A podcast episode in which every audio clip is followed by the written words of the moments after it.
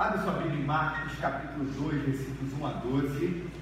Se você precisa de uma Bíblia, é só você levantar uma das suas mãos, tá bom? O pessoal aqui da nossa área VIP vai entregar a Bíblia já marcada, com o texto aberto aí para você, já certinho para você acompanhar a leitura da palavra de Deus nesse, nessa série de mensagens que nós estamos fazendo aqui, que é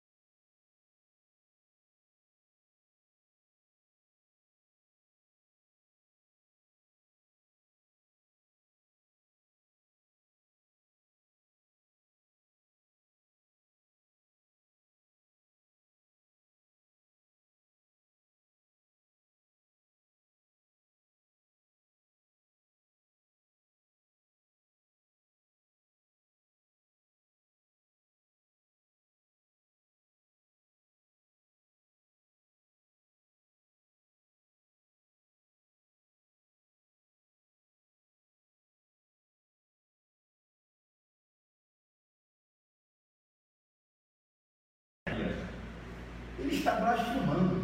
Quem pode perdoar pecados senão um só, que é Deus?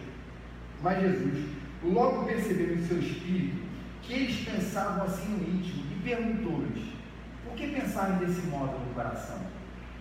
E o que é mais fácil dizer ao paralítico? Os teus pecados estão perdoados? Ou levanta-te, toma a tua maca e anda. Mas para que saibais que o filho do homem tem um. Levanta-te, toma a tua maca e vai para casa. Então ele se levantou e, pegando logo a maca, saiu à vista de todos, de modo que todos ficaram maravilhados e glorificavam a Deus, dizendo: Nunca vimos coisa igual. Imagina essa cena acontecendo. Jesus, você está lá. Você está lá nessa casa.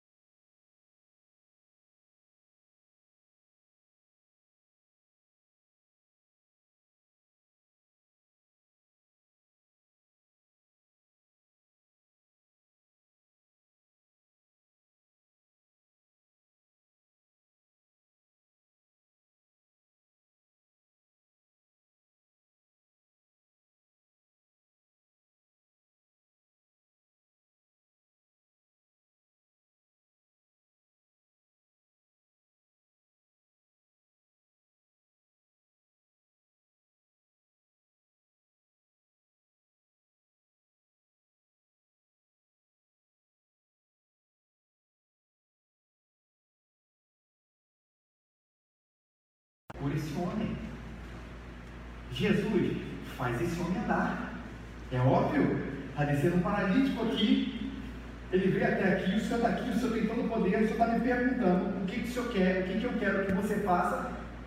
Bom, na minha visão, acho que a melhor coisa seria que esse homem andasse.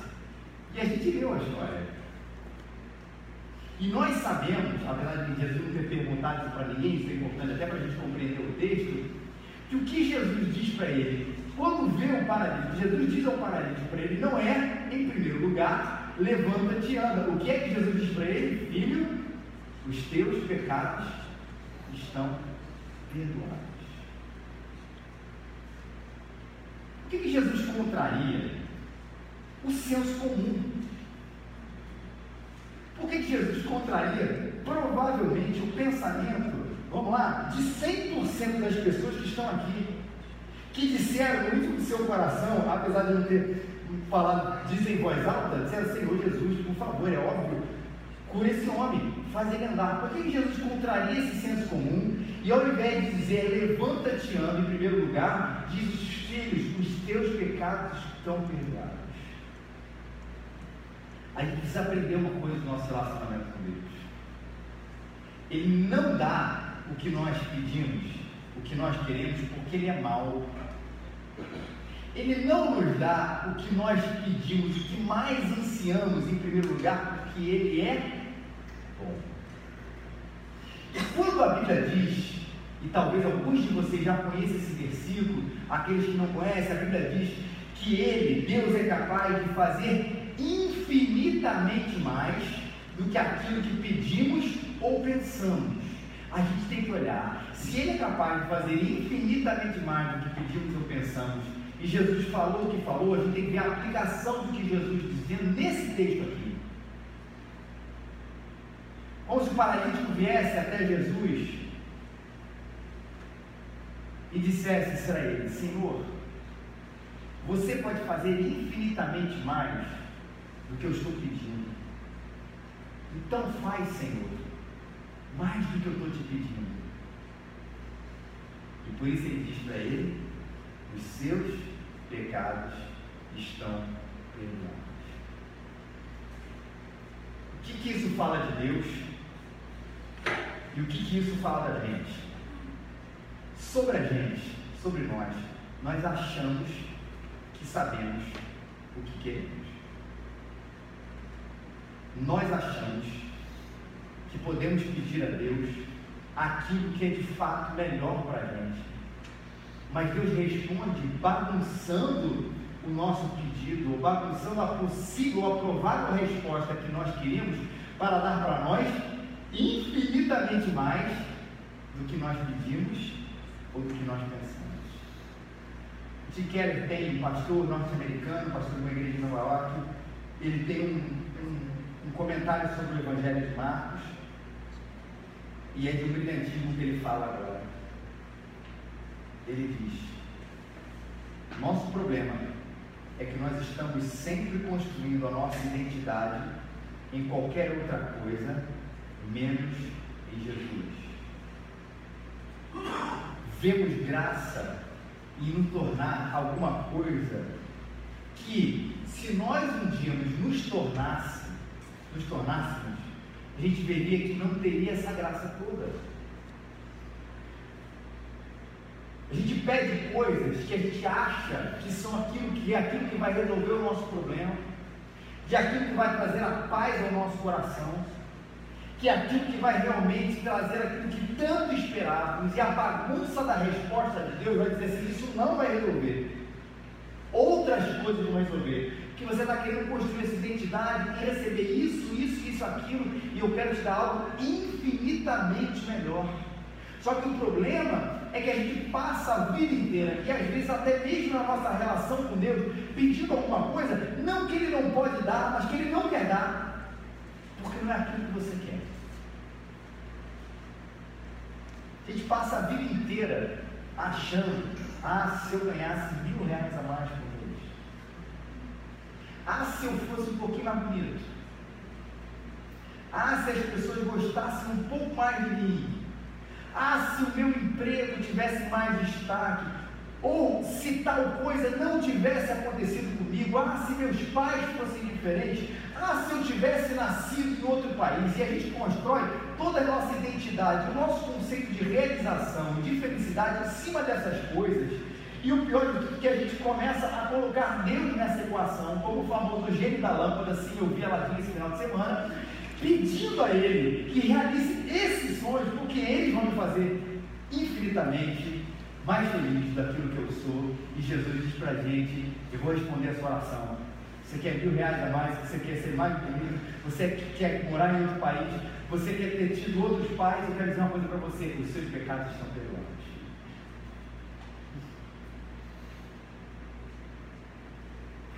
E o problema é que nós nos tornamos, na busca dessas coisas, em primeiro lugar, ou amargurados, porque não conseguimos alcançar essas coisas e aquilo que nós entendemos por vida, ou numa luta frenética, a amargura vem do desespero por não ter alcançado, ou viver parte ou grande parte da nossa vida nessa luta frenética para alcançar alguma coisa que no fim de tudo não vai nos dar aquilo que nós gostaríamos. E nesse processo todo, Deus, torna, Deus se torna esse nosso realizador dos sonhos. A crise que muitas vezes a gente tem com esse tipo de pregação, tipo assim, Deus quer realizar seus sonhos, Deus quer, quer fazer você é, é, uma pessoa melhor, mais feliz, desse, daquele jeito, é que ele constrói o nosso senso de sonho, ou o que a gente acha que é sonho de felicidade, como sendo a nossa vida e a gente não sabe o que ele está pedindo.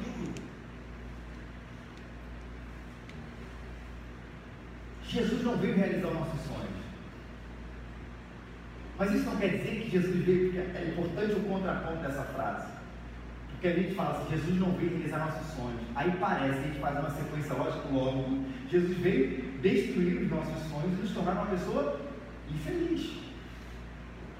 Tem um pouco dessa mentalidade quando a gente fala muito sobre pecado e não sobre graça. Quando essas duas coisas não estão conjugadas. Mas não, Deus não quer realizar os nossos sonhos não é porque Ele quer destruí-los e fazer da gente, trazer para a gente uma vida infeliz. É porque Ele sabe que a realização dos nossos sonhos vai levar a gente, por incrível que pareça, a uma vida simplória. Gente, tudo aquilo que Ele quer nos dar. Quer fazer com que a gente descubra o que é a real liberdade, o que é a vida de verdade, onde deve estar depositada a nossa real identidade, para que a gente consiga sim aí ter um centro de realização e ser chamado de filho e saber que os nossos pecados estão perdoados. Porque é disso que mais precisamos. Mas deixa eu de novo citar o Tim Keller, porque esse texto, esse comentário sobre essa passagem é fenomenal no seu livro A Meio. Mas ele não faz a ilustração dele, ele vai citar C.S. Lewis autor das Crônicas de Nárnia. Inclusive, numa das passagens aí, numa das dos livros lá das Crônicas de Nárnia, ele vai ilustrar essa, essa realidade com a história da viagem do peregrino da Alvorada. Para quem viu o filme, ele tem filme, é ruim pra caramba o filme, mas o filme está aí, é, ou leu o livro, é um rapaz, um menino chamado Stack, eu Stack. E aquele tipo menino chato, Todo mundo odeia o moleque, ele odeia todo mundo, ele é mal-humorado, ele é egoísta, ele é maldoso, ele não dá bem com ninguém, é aquele chato, chato, chato, chato, chato mesmo. E de repente, ele embarca lá no navio, chega até uma ilha e se descobre numa caverna. E o que é que tem nessa caverna, gente? Rubi, ouro, diamante, cheio de tesouro. Então ele fala para si mesmo: estou rico e um garoto amargurado, com essa riqueza, vai dizer o quê? Agora eu vou voltar e vou dar o troco em todo mundo que não gosta de mim, que odeia isso, isso, isso. O garoto está cheio de poder. Realizando o seu sonho de se vingar de todo mundo que um dia o rejeitou, de todo mundo que um dia falou mal dele, de todo dia agora vai voltar e falar, dê a volta por cima. Mas nessa pilha de tesouro, ele não sabia que era de um dragão, o menino dorme. E com esses pensamentos tão ruins no seu coração de vingança, e dar a volta por cima nesse sentido, quando ele acorda, ele percebe que ele se tornou um dragão terrível. E o menino, o moleque, tem desespero.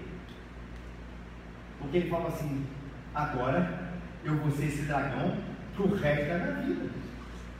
Como é que eu vou me livrar disso? E aí chega o leão, Aslan, que na toda essa, essa, é, essa história das crônicas de Nárnia simboliza, se você não entendeu, porque é tão difícil de entender, Aslan é Jesus, complicado, nossa, queria as camas dos seus olhos. Asma, o leão que simboliza Jesus na obra do C.S. Lewis, um dia aparece para ele. E leva o dragão, o menino, até uma piscina de águas claras e pede para ele se despir e para ele pular nas águas e de repente ele percebe que se despir significava o que? A gente tirar toda aquela pele do dragão. E o menino tenta, ele se esforça, ele tira. E quando ele tira aquela pele de dragão, aquele dragão que ele havia se transformado, ele percebe que tem outra pele de dragão embaixo. E ele tira, e outra, e outra, e outra, e outra, até que o leão diz para ele: Você vai ter que me deixar ir mais E no livro, Eustáquio conta a sua experiência do leão mais fundo dessa maneira. Eu tive medo das suas garras, confesso a você, mas eu estava à beira do desespero. O primeiro rasgo que ele fez foi tão profundo que pensei que houvesse me atingido direto no coração. Quando ele começou a arrancar aquela pele, doeu mais do que qualquer outra coisa que eu já senti.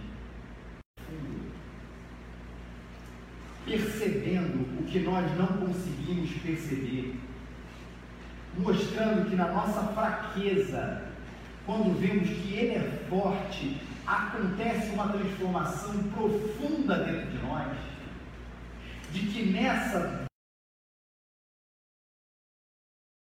ter na vida, que nessa vitória que nós ansiamos ter na vida, a gente precisa perder a batalha. Que a gente precisa desistir dessas conquistas tolas que nós queremos e ver Jesus arrancar de nós tudo o que nós queremos para que a gente perceba que o que nós queremos de verdade não é outra coisa senão Jesus Cristo.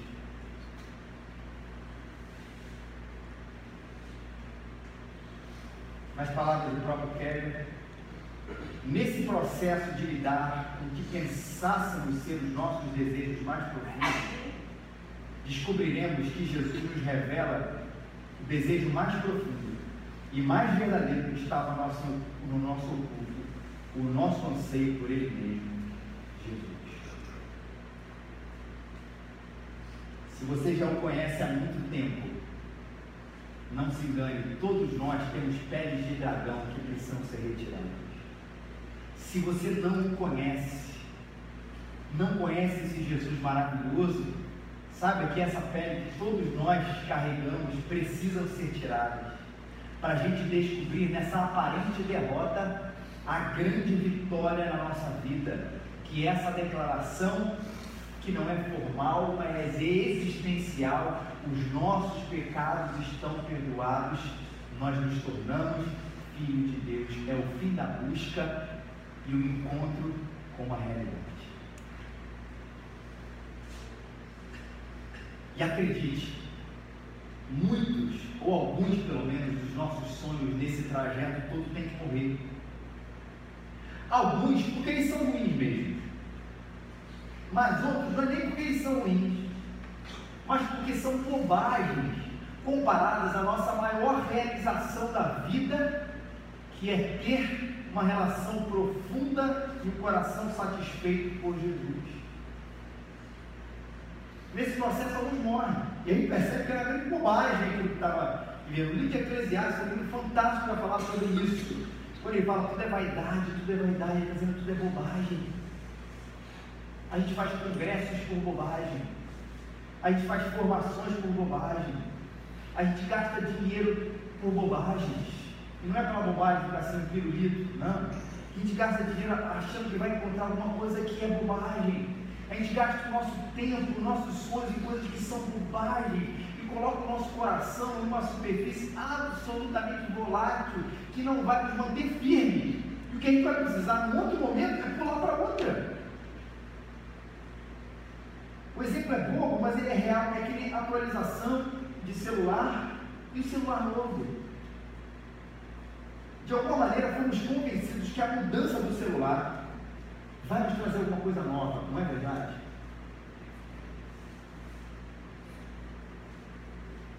Fomos convencidos de que a mudança de um apartamento, de uma casa, seja lá o que for, de uma roupa nova, vai nos trazer uma mudança que na verdade nós sabemos o prazo curtíssimo de validade que essas coisas têm. Então a gente precisa ficar como, como naquelas, naqueles filmes onde tem aquelas plataformas que você tem que pular de um lado para o outro, de um lado outro, essa vai cair, gente fica ali, quem sabe se ele ficar ali, cai. E vai de um lado para o outro, de um lado para o outro, e o coração, ansiando por alguma coisa, não encontra paz porque ele precisa encontrar Jesus. Algumas bobagens precisam ter o seu lugar de minuto. Outras precisam de fato morrer na nossa vida. Mas há algum problema que pararia de antes? Há algum problema, inclusive na admiração que o Eustáquio queria? Há algum problema, por si só, em você crescer, ter mais, conhecer lugares, lidar com traumas difíceis na sua vida e ver Deus resposta para algumas dessas questões? Não. Mais uma vez você está o. Ele diz o seguinte: veja bem, o problema não era o nosso mais profundo desejo. Assim como não era errado que o paralítico quisesse andar. Ou ele dá um outro exemplo depois, antes, que a celebridade quisesse fazer sucesso, ou que está quisesse ser amado e respeitado, essas coisas por si só não são problemas.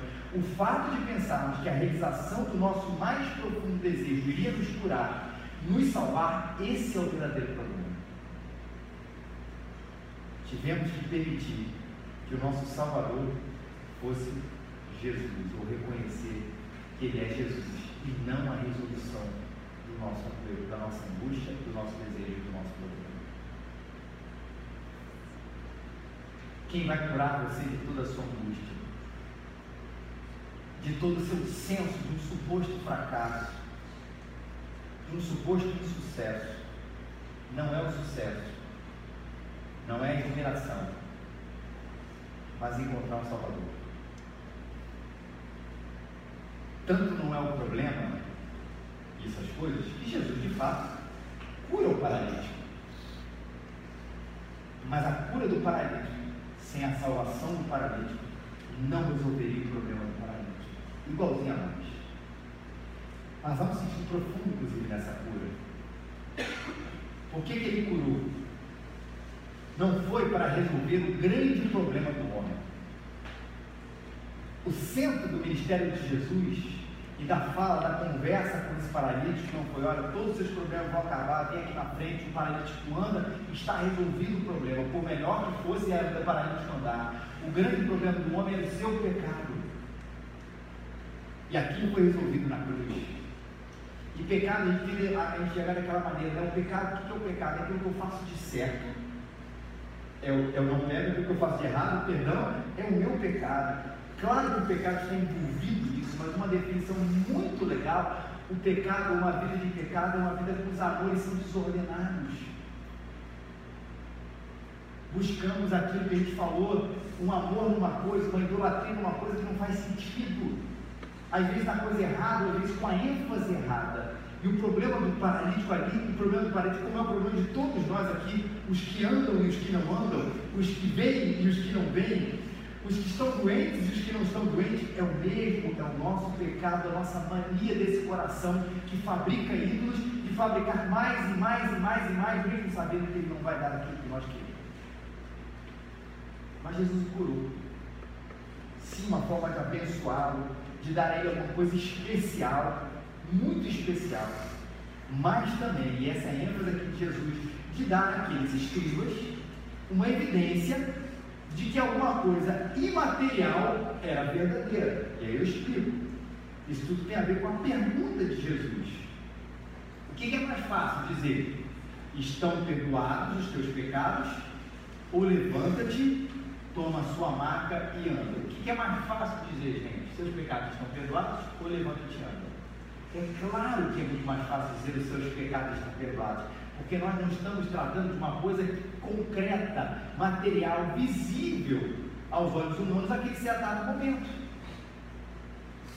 Fazendo uma analogia aqui, o que é mais fácil para um vidente dizer? Olha, daqui a, não que eu acredite nisso, pelo amor de Deus, mas que daqui a 20 anos alguma coisa especial vai acontecer na sua vida. Você diz assim, poxa, Cara, ele sabe o futuro.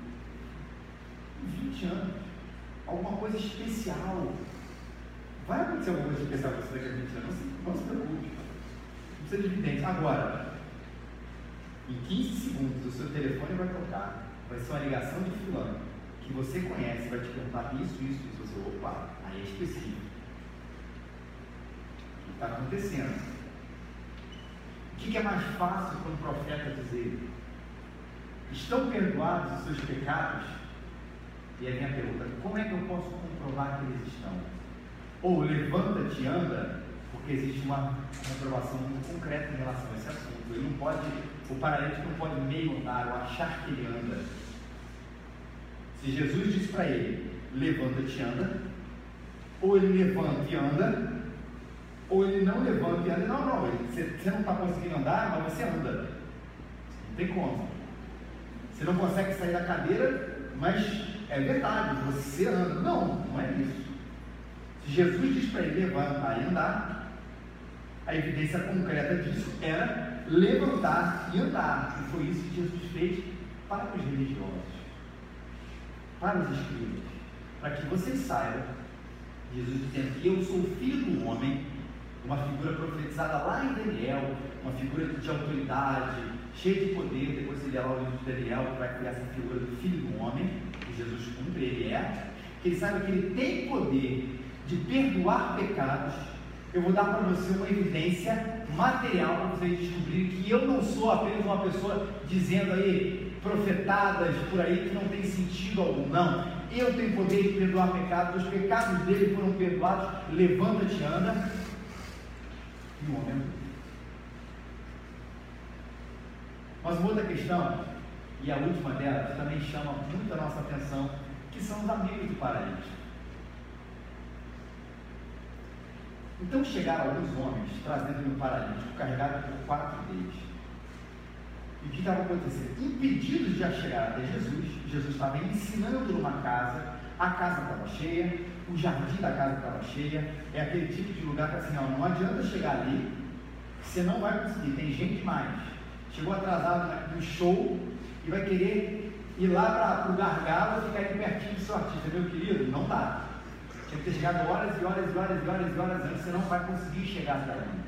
Impedido de aproximar-se dele cada multidão, o que eles fizeram? Eles vão para cima da casa, removem o par da cobertura, e abre passagem pelo teto, acima do lugar em que Jesus estava. Então eles baixam a marca que o paralítico estava deitado. Era esse o cenário que estava acontecendo. Como disse, casa cheia, jardim cheio, eles chegaram e têm uma ideia. A gente quer levar esse nosso amigo, a gente quer levar esse paralítico até Jesus.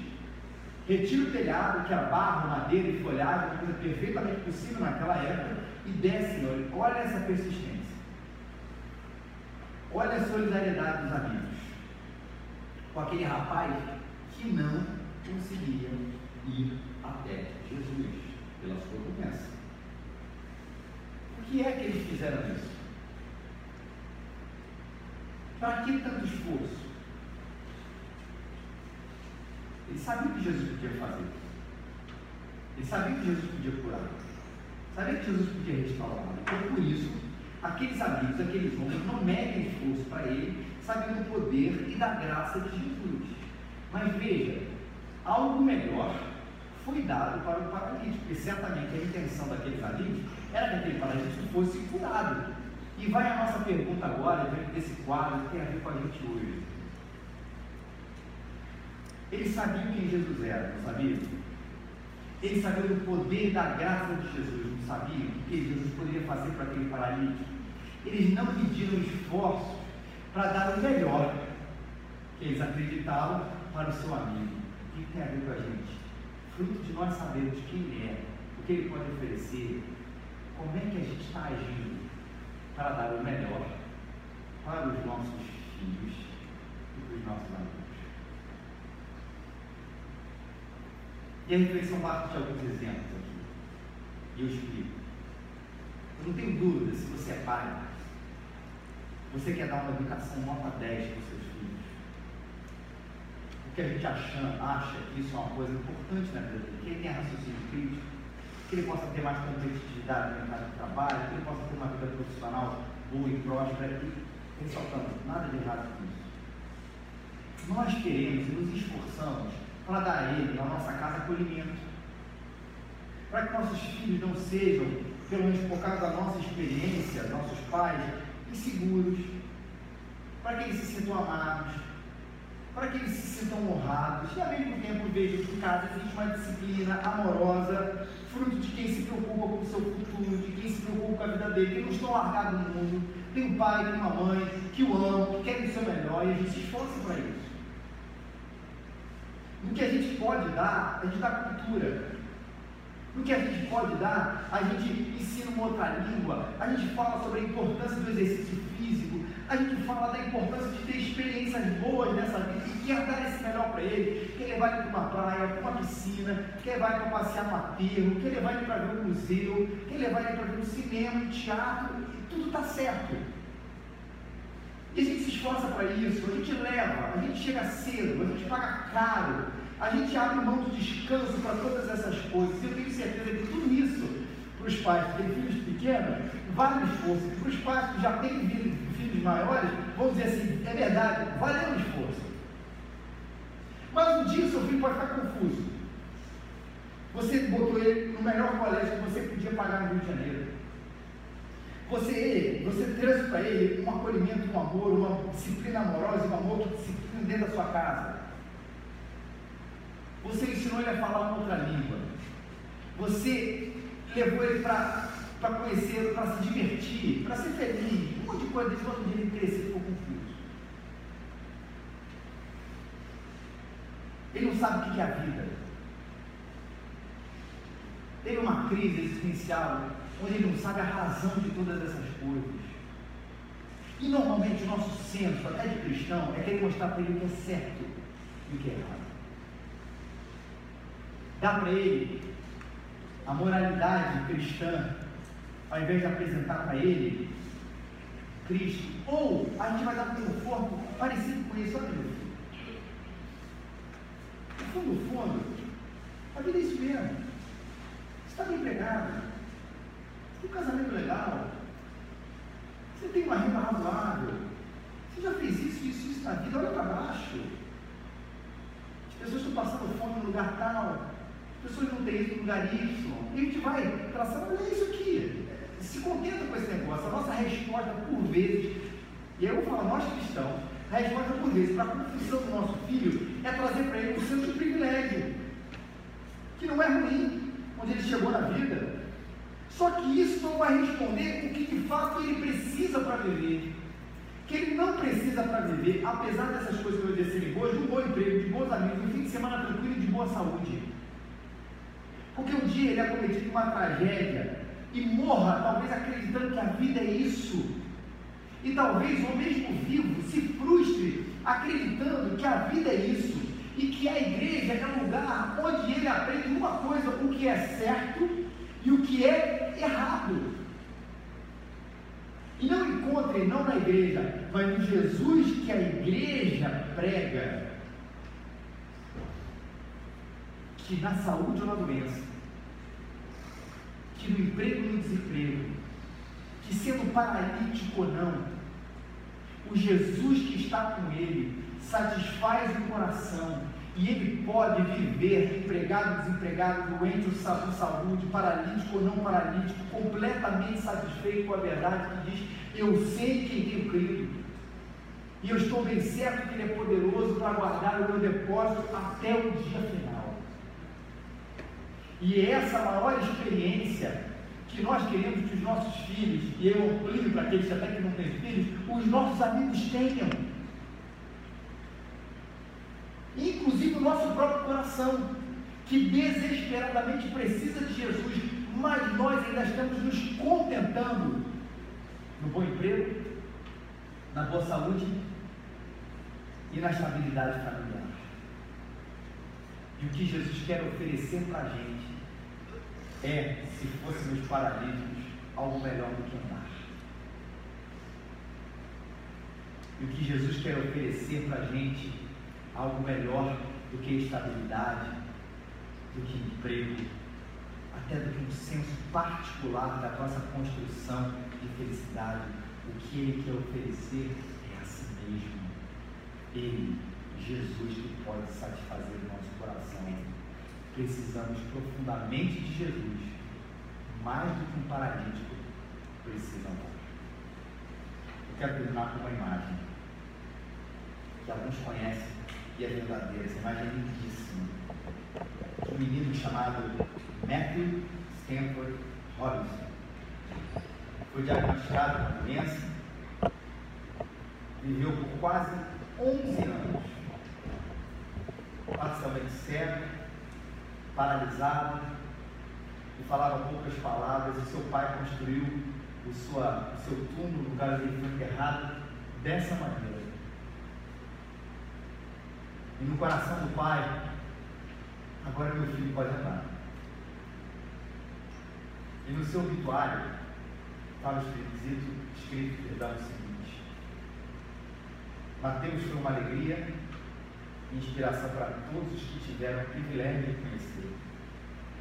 Ele era um testemunho de suprema divindade da alma, uma encarnação de perfeição que os nossos espíritos anseiam. A piedade da sua alma inspirou, influenciou e abençoou todos os que o conheceram.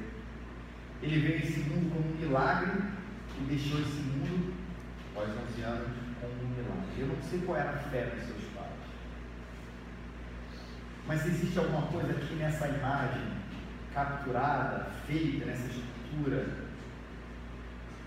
de que há mais para um paralítico do que amar. E nessa imagem, e aí a interpretação é minha, creio que não seja nem isso aquilo que foi colocado pelos próprios pais, tem uma beleza de um encontro. A beleza do maior encontro para aqueles que querem alguma coisa nessa vida, a beleza de encontrar Jesus. E esse menino, mais uma vez, não sei qual era a fé dele, não sei exatamente o que aconteceu com ele depois, mas a impressão é que ele está se contando com o seu Criador. E na eternidade, crendo em Jesus, é importante isso, crendo em Jesus, ele estará na eternidade andando, pulando e brincando. Mas até mesmo esse milagre de andar e de pular, de jogar bola lá no céu, não vai ser maior do que encontrar quem o criou. Aliás, quando nós nos encontrarmos de forma plena com Ele, quando estivermos na eternidade, muitas das perguntas que nós gostaríamos de fazer para Ele, Jesus, por que elas vão parar de fazer sentido? Mas olha que coisa boa. Você não precisa morrer para isso acontecer. Você não precisa morrer para isso acontecer. Talvez você veja aqui dizendo, ah, tudo que eu preciso nessa vida é de emprego. Talvez você viva acreditando se alguma coisa especial, e talvez seja hoje o dia do meu milagre, alguma coisa especial vai acontecer na minha vida, tudo vai mudar. E talvez você tenha vindo esperando, tenha vindo aqui esperando uma oração, por uma cura, para alguma coisa especial, e Jesus está dizendo que eu quero que você volte para sua casa com uma coisa melhor. Jesus está dizendo para você: Eu quero que você volte para sua casa comigo. Que, como diz a palavra de Deus, a sua graça é melhor do que a vida. E que a gente crê nisso, meu querido e minha querida, de todo o nosso coração. Se você ainda não crê em Jesus, creia nele hoje, ele que satisfaz o seu coração. Talvez eu quero andar, eu quero ver, eu quero uma cura, eu quero passar por um trauma. Até ele pode fazer tudo isso. Mas o que ele tem para você é melhor. É esse encontro com ele mesmo. Se você já o conhece, mas ainda assim sabe que tem alguns dragões nascendo dentro de você, criando uma morada, criando um sentido, e de repente Jesus é, um, é, é uma coisa legal de domingo, a religião é uma coisa interessante para um determinado momento, não é algo que mexe com você, é hora da gente deixar o seu toque profundo e por vezes doloroso destruir os nossos sonhos, destruir os nossos sensos, destruir as nossas pontes, os nossos edifícios, é alguma coisa nova dentro da gente. A gente vai perceber que nós precisamos é dele mesmo. Vamos ficar de pé.